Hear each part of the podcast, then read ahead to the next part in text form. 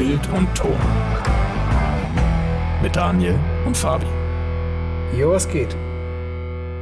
Also Doni, du bist ja, du bist ja ähm, so ein richtiger Superhelden-Fan, ne? Marvel und DC. Bist Mega. du ja ultra, ne? Ultra. Und äh, es gibt aber einen Helden, den ich noch nie so wirklich verstanden habe, das ist Green Lantern. Mhm, mhm. So, der ist so wie Aquaman. Keine Ahnung, wieso es den eigentlich gibt oder was so cool ist an dem.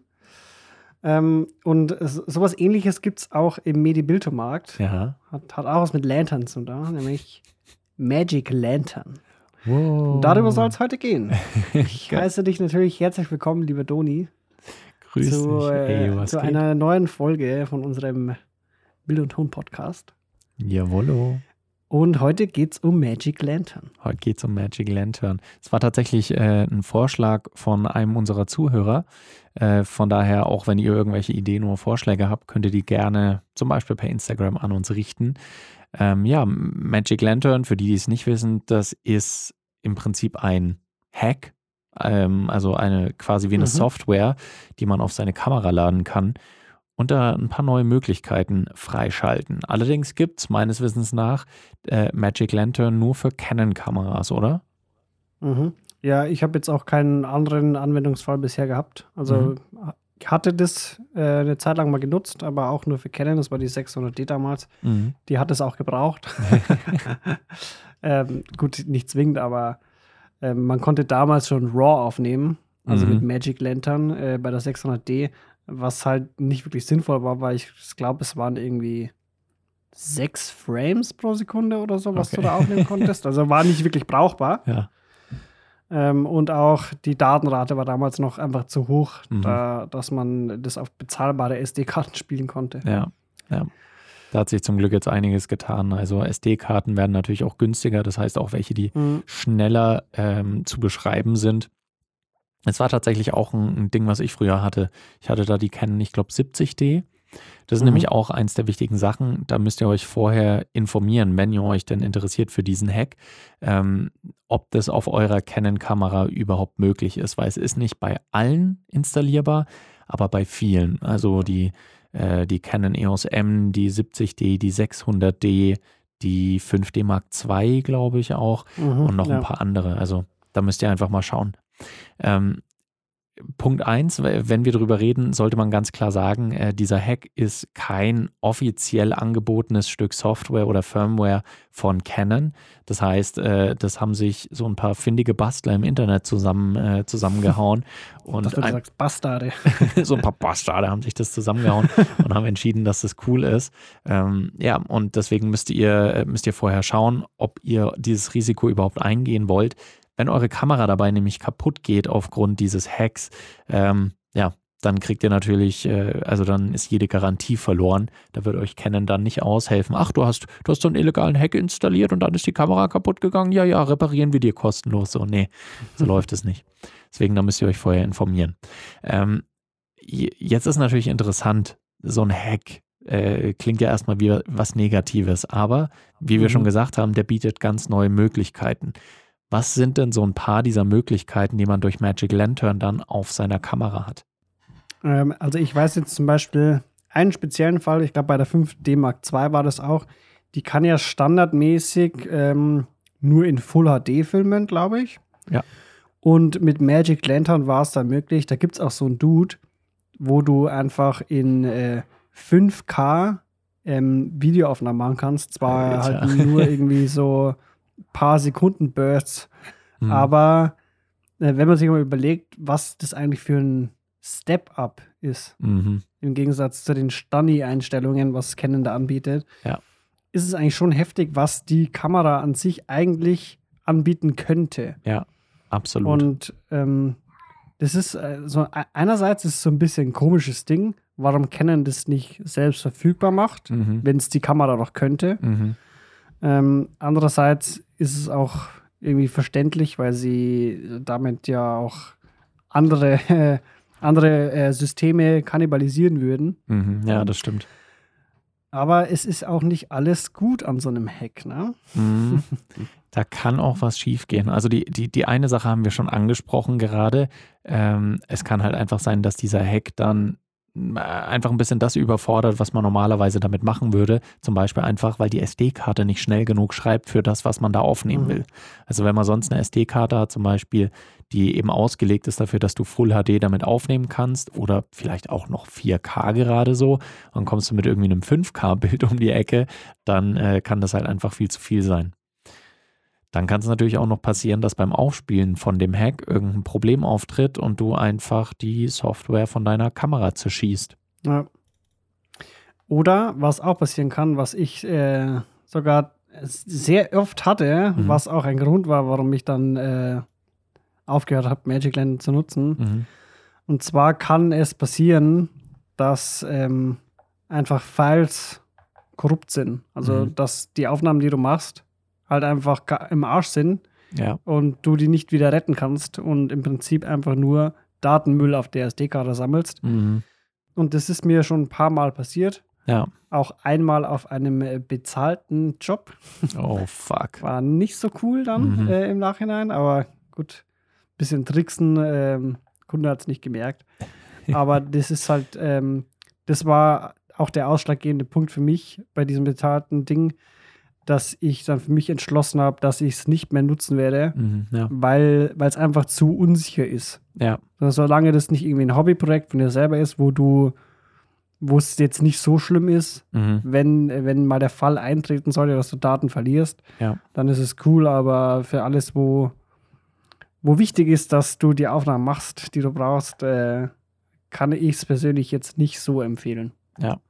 Ich glaube, das ist ein ganz, ganz wertvoller Tipp. Also Punkt eins, man sollte sich nicht unbedingt darauf verlassen. Also wie Fabi schon gesagt hat, wenn es was bezahlt, das ist ein bezahlter Job, hm, wahrscheinlich nicht die beste Entscheidung. Oder halt alternativ, dass man wirklich äh, einen Laptop direkt dabei hat und wirklich regelmäßig, also gefühlt nach jedem Shot oder nach allen paar Shots, ähm, das dann überprüft am Laptop, ob die Daten korrupt sind oder nicht. Ja. Ähm, das wäre eine Art und Weise, es zu umgehen. Allerdings macht das natürlich den Workflow wesentlich komplizierter. Ja.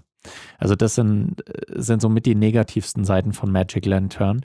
Wieso ich das damals installiert habe, war, dass es abgesehen von unterschiedlichen Auflösungen, also und teilweise auch höheren Auflösungen, als es die Kamera standardmäßig kann, was es noch bietet, ist ähm, oder sind viele, viele Funktionen, die man normalerweise halt nur bei professionelleren Kameras hat. Punkt eins, was für sehr, sehr viele auch wichtig ist, die Möglichkeit in RAW aufzuzeichnen.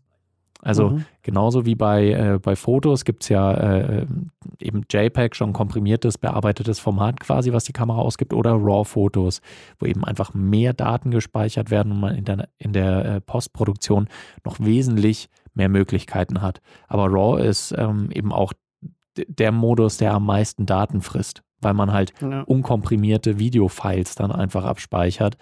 Ähm, aber man hat halt wesentlich bessere Bearbeitungsmöglichkeiten. Das ist halt schon nochmal krass. Du hattest ja eine Zeit lang die äh, Canon EOS M auch als kleine Übergangskamera. Mhm. Relativ günstige Kamera, die kriegt man aktuell bei eBay vielleicht so für 100 bis 200 Euro. Ähm, aber da kann man auch eben Magic Lantern drauf installieren und dann kannst du mit so einer kleinen Kamera einfach in RAW aufnehmen. What? Ja. Hatte ich zwar damals nicht gemacht, ich hatte die auch äh, gar nicht so lang, weil ich habe die dann meinem kleinen Bruder geschenkt, weil der anfangen wollte mit Fotografieren und hat er gemeint, was Mhm. er sich kaufen sollte. Und dann habe ich gemeint, ja komm, nimm die. Ja. ähm, da hatte ich dann schon die R5, da, also war es mir auch ziemlich egal, ob ich die jetzt noch habe oder nicht. Ja. Ähm, aber da, also der ursprüngliche Gedanke war auch, dass ich dann Magic Lantern da drauflade Mhm. weil es einfach, es hat schon seine Vorteile.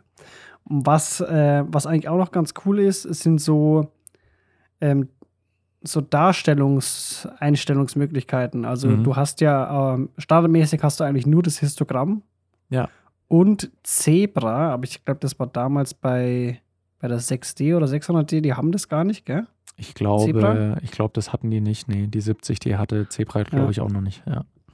Und sowas wie Zebra oder auch ähm, den, den äh, Focus Assist Mhm. Oder Peaking, auch ja. sowas, genau, Focus Peaking oder sowas wie ähm, Waveforms, Mhm.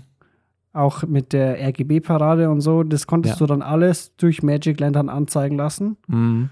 Und das ist eigentlich schon ganz nice, weil ähm, nicht umsonst sind diese ganzen Funktionen in den ganzen äh, Profikameras mit drin. Ja. ähm, weil du damit einfach dein Bild viel besser steuern kannst. Also Mhm. das Histogramm zeigt zwar im Prinzip das gleiche an, aber halt äh, nicht so, so präzise, wie es äh, so ein Waveform ähm, anzeigen würde. Genau. Und ich glaube, False Color kann man, äh, Mhm, kann man, glaube ich, ja. dann auch einstellen. Also man hat einfach sehr, sehr, sehr viele Möglichkeiten. Ähm, ihr könnt euch das Ganze natürlich auch mal auf YouTube anschauen, wenn ihr einfach irgendwie Canon äh, Magic Lantern eingebt, dann seht ihr da unzählige Vergleiche, was man dann alles mit den Kameras machen kann. Ähm, ich habe neulich ein sehr, sehr spannendes Video gesehen, das ist auch noch gar nicht alt, aber cooles kleines Projekt. Ähm, da haben zwei Dudes zusammen ein Video aufgenommen mit der Canon EOS M. Wie gesagt, Kamera für 100 oder 200 Euro und haben in, ich glaube, 1,5K in RAW eben äh, ein paar Shots gemacht. Einfach, ich glaube, da waren sie draußen im Regen unterwegs und haben einfach ein paar Mhm. überdramatische Shots gemacht.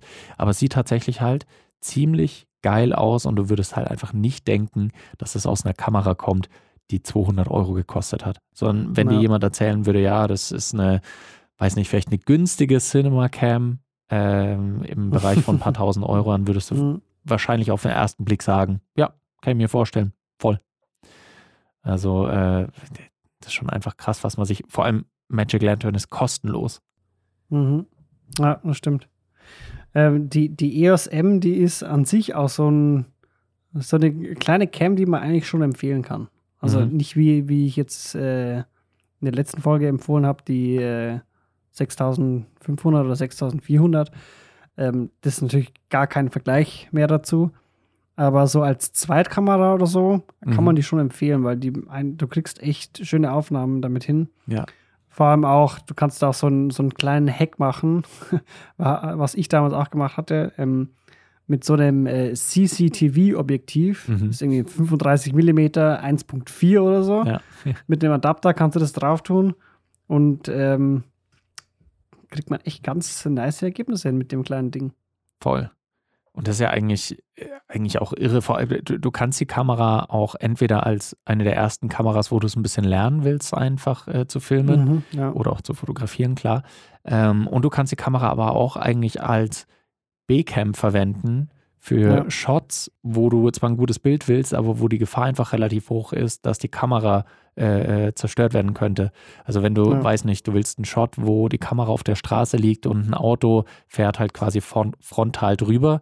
Normalerweise Mhm. sollte halt natürlich die Kamera dann einfach zwischen, zwischen den Reifen und unter dem Auto durchpassen. Aber wer legt gerne seine äh, Hauptkamera, die vielleicht 2.000, 3.000 Euro gekostet hat, Mhm. unter ein Auto, wenn man da drüber fährt?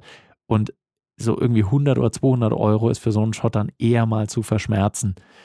Und es, oder dass man es als einfach kleine Kamera, die man irgendwo in einem Auto fest installieren kann oder sowas, wenn man mal ein sehr kleines und unauffälliges Setup will. Also Ja. Dafür könnte ich mir das auch gut vorstellen. So, äh, Hacks sind ja eigentlich ähm, aber fast, fast schon eine, eine, verlorene, äh, eine verlorene Kunst, könnte man sagen. Weil Das stimmt, ja. das war fr- früher so am Anfang noch von dieser DSLR-Revolution war das eher ein Ding. Also als DSLRs Mhm. und DSLMs ähm, gerade so angefangen haben zum Film verwendet zu werden, gerade so in der Indie-Filmmaking-Szene, da war das noch viel mehr ein Ding. Also auch, äh, ich weiß, die, die Panasonic GH2, also äh, ich weiß gar nicht, wann die rausgekommen ist, wahrscheinlich 2010 oder noch früher. Ähm, und diese Kamera konnte man auch hacken. Da gibt es auch heute noch unzählige Leute, die im Internet einen Hack nach dem anderen raushauen. Mhm. Ähm, und damit konnte man halt einfach die Datenrate erhöhen, bessere Bildprofile, höhere Bildqualität. Ähm, all das haben halt früher dann die Leute gemacht, um Kameras, die vielleicht sonst nicht ganz gut genug gewesen wären, doch als Alternative noch zu verwenden. Also ich Ja. habe das Gefühl, heute bauen wahrscheinlich die Kamerahersteller einfach von sich aus schon so gute Features ein, dass man es meistens gar nicht mehr braucht, oder?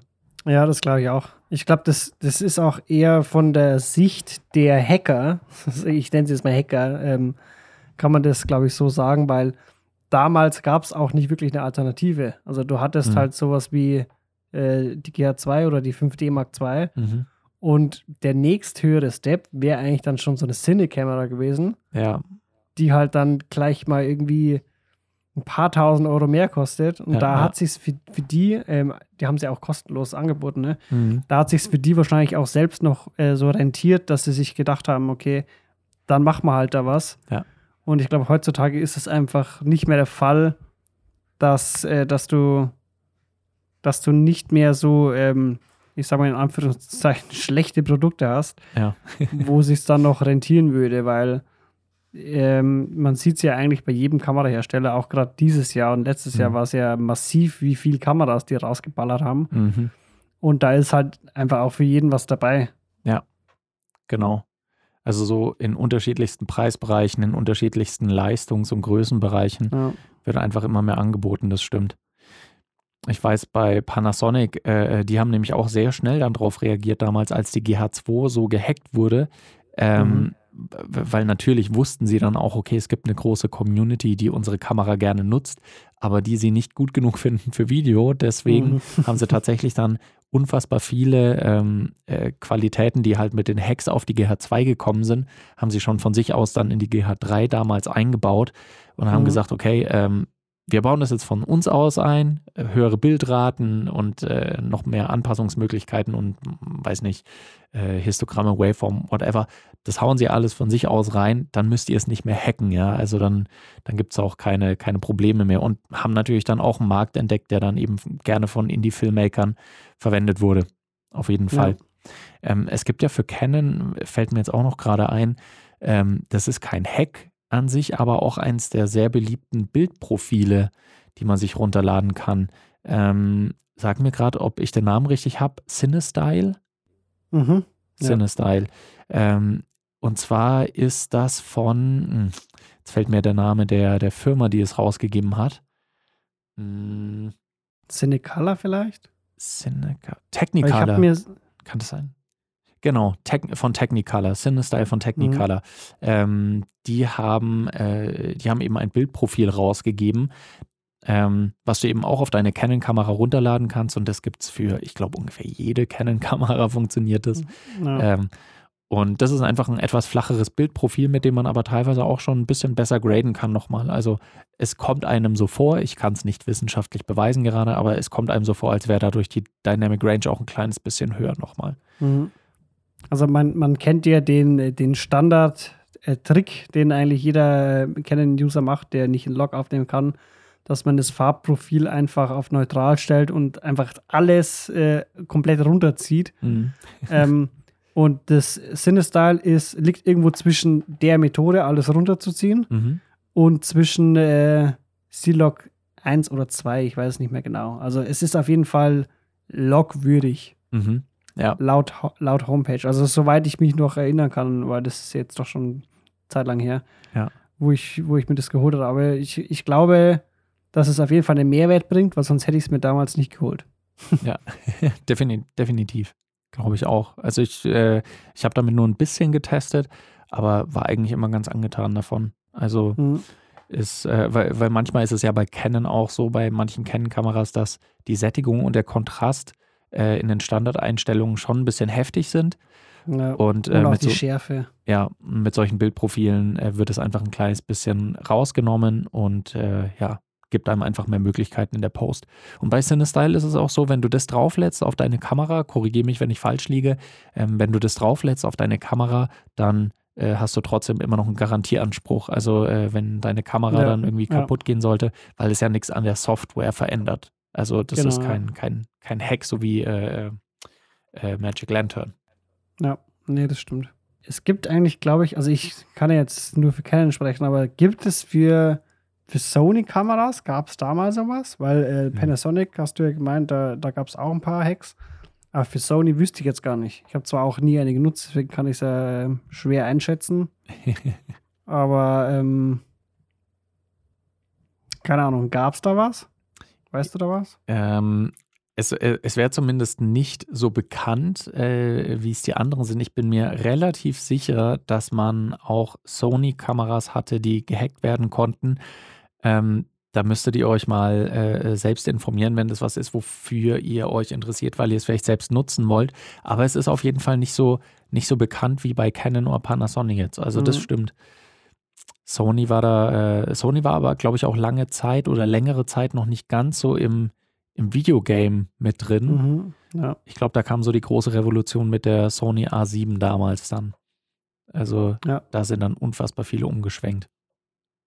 Aber ist eigentlich ganz spannend, müsste man mal gucken.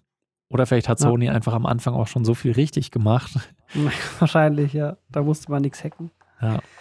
Aber worauf ich so ein bisschen hoffe, weil die Boys von Magic Lantern, äh, die, die gibt es hier bestimmt immer noch, ne? Hm. Und ich, ich habe so, ich habe so ein bisschen die Hoffnung, dass sie wieder ins Game einsteigen und äh, ganz in meinem speziellen Fall jetzt bei der R5, Hm. dass sie diese scheiß Aufnahmebeschränkung, Ja. die offensichtlich, wie auch schon mehrfach bewiesen ist, einfach nur Software gesteuert Ja. ist, dass sie das irgendwie raushacken können. Ja. Vielleicht gibt es ja da ein paar, äh, die, die auch die, äh, die R5 haben und sich denken so, okay, Challenge accepted. Ja. We will try.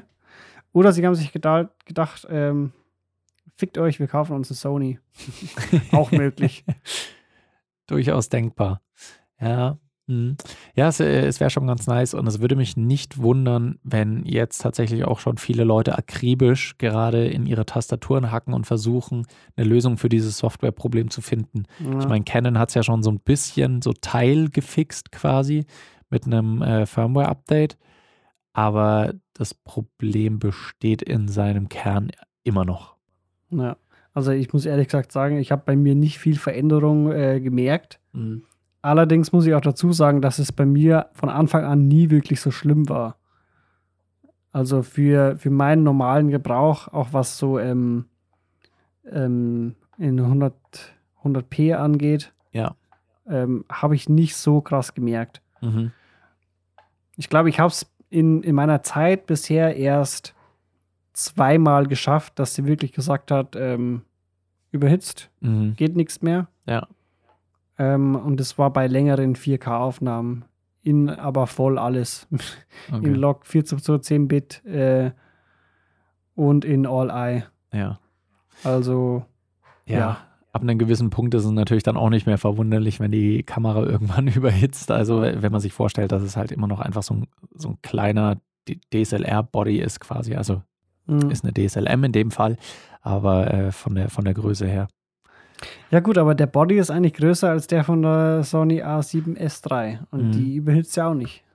Irgendwie haben die es dann besser geschafft mit der, äh, mit der Wärmeableitung, Mhm. dass es nicht so in der Kamera bleibt. Oder eben, wie du schon gesagt hast, äh, dass da softwaretechnisch einfach noch viel drin ist. Da können wir übrigens auch ein Video empfehlen von äh, dem Channel DIY Perks, ähm, der seine Canon R5 äh, genommen hat und mal getestet hat, ob das quasi an der Hardware liegt oder an der Software. Und was er unter anderem gemacht hat, ist, dass er ein, ähm, na, dass er eine Wasserkühlung angeschlossen hat an seine Canon R5 Mhm. äh, um die ein bisschen kühler zu halten und tatsächlich äh, bringt was. Ist ein sehr, sehr interessantes Video, sehr lohnenswert, könnt ihr auf Ja. jeden Fall mal reinschauen. Ja, aber wa- was zu dem, äh, zu dem Hitzethema, was ich dazu sagen kann, sie wird schon warm, aber was, äh, was viel wärmer wird als die Kamera an sich, ähm, sind die CF Express Karten. Also die werden Mhm, wirklich schon sehr warm, Ja. wenn du da mal viel Daten drauf haust. Hm. Aber jetzt auch nicht so, dass du es nicht mehr anfassen kannst oder Ja. so. Ist es dir eigentlich schon mal passiert, das ist jetzt, hat jetzt nur am Rande was mit dem Thema zu tun, aber ist es dir eigentlich schon mal passiert, dass du eine SD-Karte aus einer Kamera rausgeholt hast und die sich verabschiedet hat? Also aufgrund der Hardware, weil es irgendwie überhitzt war oder sonst irgendwie? Nee, nee. Nee, okay. Weil ich auch nicht. Mhm. Und ich habe mir, ich habe mir gerade gedacht, also man hat es ja öfter mal, wenn man, wenn man es schon sehr ausreizt, dass die heiß läuft, quasi die SD-Karte, beziehungsweise Mhm. dass die einfach schon sehr warm ist, wenn man sie rausholt. Aber eigentlich sind es ja auch echt äh, stabile kleine Plastikteile einfach, die, Ja. die nicht kaputt gehen. So. Schon krass. ja, nee, hatte ich, hatte ich auch noch nie. Ja. Das Schlimme ist, ich habe jetzt tatsächlich durch unseren Talk, äh, äh, habe ich mich selbst wieder so ein bisschen angeheizt, dass ich jetzt ein bisschen Bock habe, mir eine Canon EOS M oder eine GH2 zu holen, die zu Tode zu hacken und dann mal zu schauen, Ja. was da so an Ergebnissen rausgehen. Oder eine 5D Mark II. 5D Mark II. Oh. Ohne wie- Witz, du musst, dir, du musst dir diese Videos mal anschauen von dem Dude. 5K Videomaterial von der 5D Mark II und das ist echt heftig, wenn du dir die Aufnahmen ansiehst, weil Mhm. du glaubst es einfach nicht, dass es von so einer alten Kamera ist. Von wann Krass. ist die? Äh, 2013, 14, nee. 2008 war es. 2008 äh, Okay. ist die Canon 5D Mark II damals rausgekommen. Ja, Mhm. so alte Kamera und äh, ja. Ergebnis in 5K sagst du. Und wie heißt der Dude? Äh, der Dude heißt Janis Kalinski und Mhm. es ist sogar 5.6K 5.6K. Alter. Ja. von der 5D Mark II in, in RAW. In RAW. In RAW. 5K in RAW von der 2008 Ja. äh, Kamera. Alter, 13 Jahre alt. Ich habe schon mal ein bisschen rumgeschaut. Die, auch die kriegt man auf Ebay mittlerweile für ein paar hundert Euro. Sag mal mal so 500, Mhm. 600 Euro. Ohne Objektiv, klar, aber Ja. äh, auch da kannst du ein Schnäppchen machen. Das, das ist echt heftig. Ich werde mir jetzt auf jeden Fall dieses äh, Video von der Canon 5D Mark II, die in 5,6K aufnimmt in RAW, werde ich mir jetzt einfach mal geben. Könnt ihr gerne auch machen. Und was ihr auch machen könnt, ist natürlich euch mit uns in Verbindung setzen. Äh, zum Beispiel über Instagram schreibt ihr uns einfach Fabian Röglin oder auch dani.l.augustin. Könnt uns gerne auch Vorschläge für Folgenthemen machen. Genau. Ist es eigentlich Dani.l oder Dani.el? Dani.el. Ja, ich sage immer Dani.l, aber es, also Mhm. es ist quasi Daniel Augustin, aber äh, ja, ich musste, musste einen Punkt setzen und ich habe dann gedacht, das ist, ist ganz, also ich musste Zeichen dazwischen setzen und ich habe Mhm. gedacht, das ist vielleicht ganz nice, wenn man da äh, noch eine, eine Trennung reinsetzt, weil dann ist es auch so El Augustin, wie, wie so ein mexikanischer, äh, mexikanischer Don. Also, ah, es ist El Augustin. Ja. Okay. Und dem könnt ihr schreiben. Ähm, wir freuen uns auf jeden Fall, dass ihr wieder mit dabei wart bei der neuen Folge Bild und Ton und freuen uns umso mehr schon auf die nächste Folge, wo wir euch wieder begrüßen dürfen. Macht's gut und bis dann. Ciao.